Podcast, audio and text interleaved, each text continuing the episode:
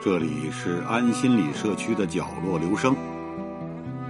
我们为一亿个需要安静倾听的角落而读。一个人的时候，正适合静静的听。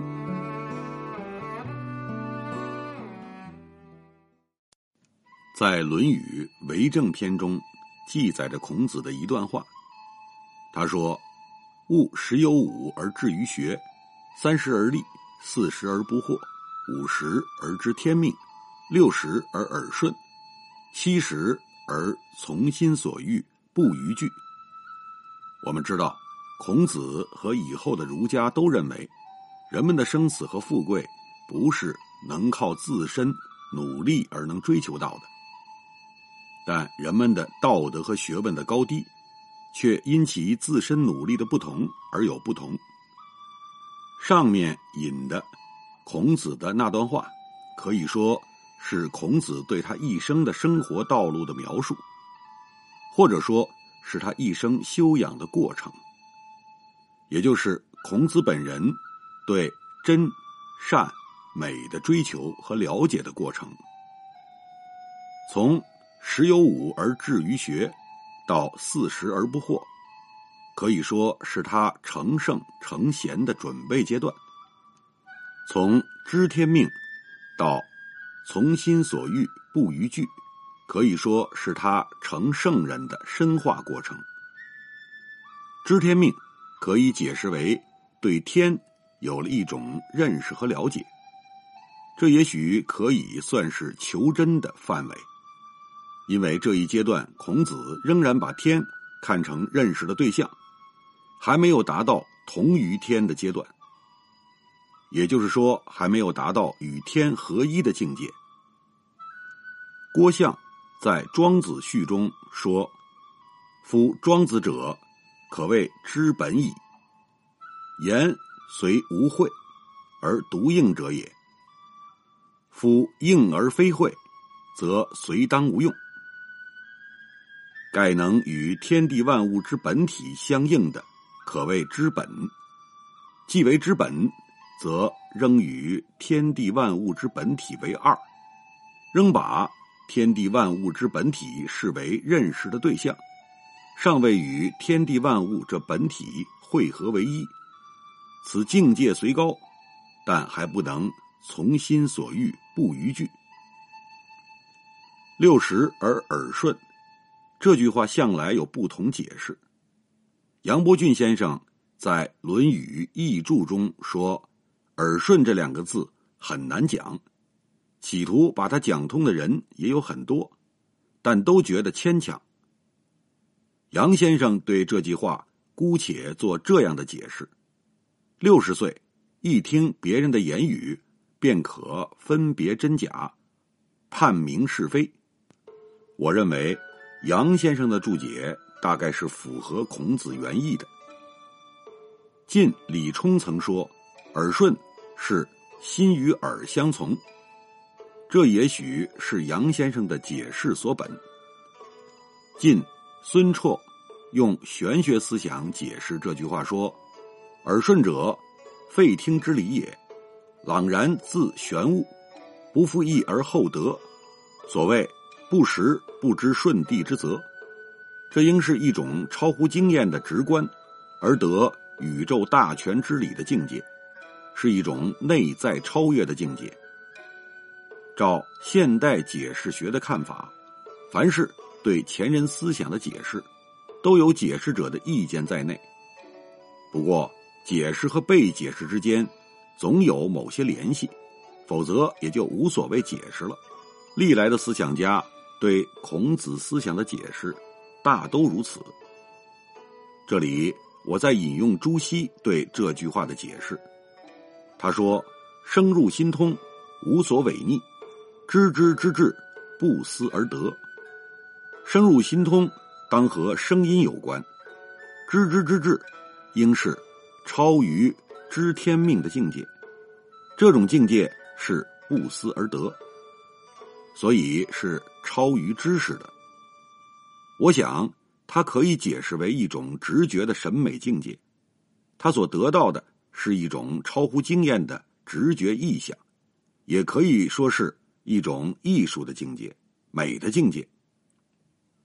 这种对六十而耳顺的解释或许牵强，但照杨伯峻的看法，自古以来的解释大都牵强。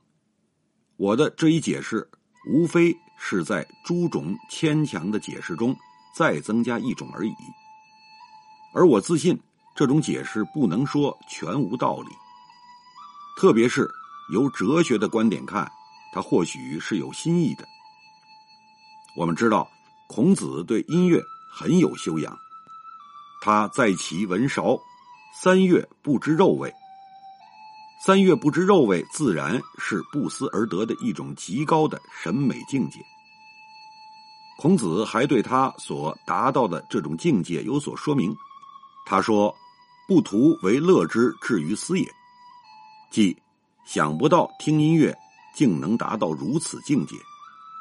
这种境界是一种超越的美的享受。七十而从心所欲，不逾矩。朱熹注说：“矩，法度之器，所以为士者也。随其心所欲，而自不过于法度，安而行之，不免而终。”这是一种与天地万物为一体的境界，它是在知真得美。而后达到的一种圆满的至善的境界。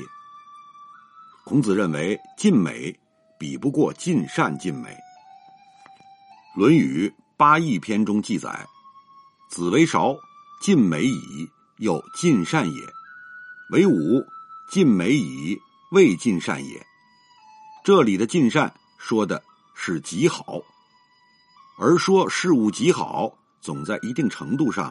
是和道德的价值判断联系在一起的。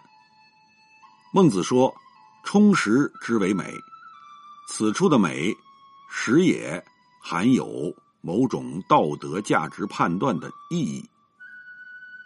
朱熹注说：“力行其善，至于充满而积实，而美在其中，而无待于外。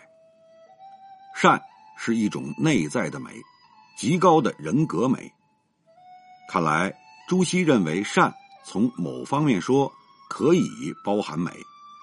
尽善之所以高于尽美，实因为尽善即是尽善尽美。这里我们似乎可以说，孔子的人生境界是由知真得美而近于安而行之不免而终的圆满至善的境界。既由真，再达于美，再达于善。善、美、真，正是康德哲学的特点。照康德看，实践理性优于思辨理性。他的纯粹理性批判所研究的，是以理智行使职能的现象界为对象，他受自然的必然律支配。实践理性批判所研究的。是以理性行使职能的本体为对象，它不受必然律支配，它是自由的。前者是自然，后者是道德。前者属于理论认知的范围，后者属于道德信仰的范围。二者之间无法直接沟通，因此就有一个问题，即如何在理论认知与道德信仰之间架起一座桥梁，使之。得以沟通，这就是康德哲学所必须解决的一个问题。于是他又写了《判断力批判》。在该书的开头处，他写道：“在自然概念的领域，作为感觉界，和自然概念的领域，作为超感觉界之间，虽然固定存在着一个不可逾越的鸿沟，以致从前者到后者不可能有过渡。”好像是那样分开的两个世界，前者对后者绝不能施加影响，而后者却应该对前者具有影响。这就是说，自由概念应该把它的规律所赋予的目的，在感性世界里实现出来。因此，自然界必须能够这样的被思考着。它的形式的合规律性，至少对于那些按照自由规律在自然界中实现目的的可能性，是相互协应的。因此，我们就必须有一个作为自然界基础的超感觉界，和在实践方面包括于自由概念中的那些东西的统一体的根基。虽然我们对于根基的概念既非理论的，也非实践的得到认识，它没有自己独特的领域，但它。仍使按照这一方面原理的思想形式，和按照那一方面原理的思想形式过渡成为可能。康德认为，正是判断力把理智与理性联合在一起，而判断力既略带有理智的性质，也略带有理性的性质，又不同于两者。康德把人的心灵分为知、情、意三个部分。有关知的部分的认识能力是理智，是纯粹理性；有关意的部分认识能力是理性，这是超于经验之上的实践理性；有关情的部分的认识能力，则正是康德所说的判断力。由于情。介于知和意之间，它像知一样，对外界的刺激有所感受；它又像意一样，对外物发生一定的作用。所以，判断力介于理智与理性之间。一方面，判断力像理智，它所面对的是个别的、局部的现象；另一方面，它又像理性一样。要求个别事物符合于一般的整体的目的，这样面对局部现象的理解力和面对理念整体的理性，就在判断力上碰头了。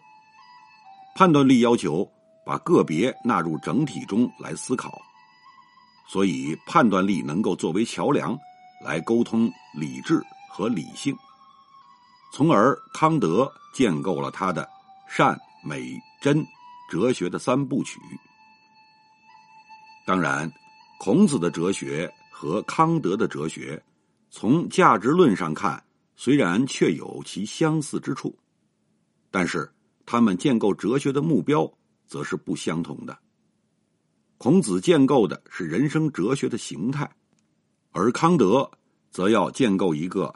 完满的哲学理论体系，这也许可以视为中西哲学的一点不同吧。如果我们把孔子这一由知天命到耳顺，再到从心所欲不逾矩的过程，和我们所概括的中国传统哲学关于真善美的基本命题相对照，也许可以说，五十而知天命。是追求天人合一的层次，六十而耳顺，是达到情景合一的层次，七十而从心所欲不逾矩，则是实践知行合一的层次。天人合一属于智慧的方面，情景合一属于欣赏的方面，知行合一则属于实践的方面。照儒家看。这三者是不可分的。做人既要了解宇宙大化之流行，又要能欣赏天地造化之功，更应在生活实践中再现宇宙的完美和完善。就以上的分析看，孔子的知天命、耳顺和从心所欲不逾矩，都是就人生境界的追求说的。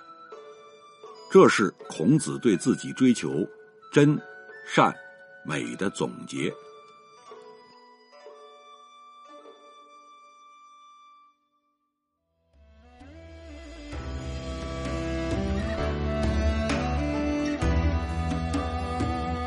以上为您朗读的是国学大师汤一介先生所著《西不至今》中的一篇文章。谢谢来自每个角落的慧心倾听，请记住这里，我们在一起呢，咱们天天见。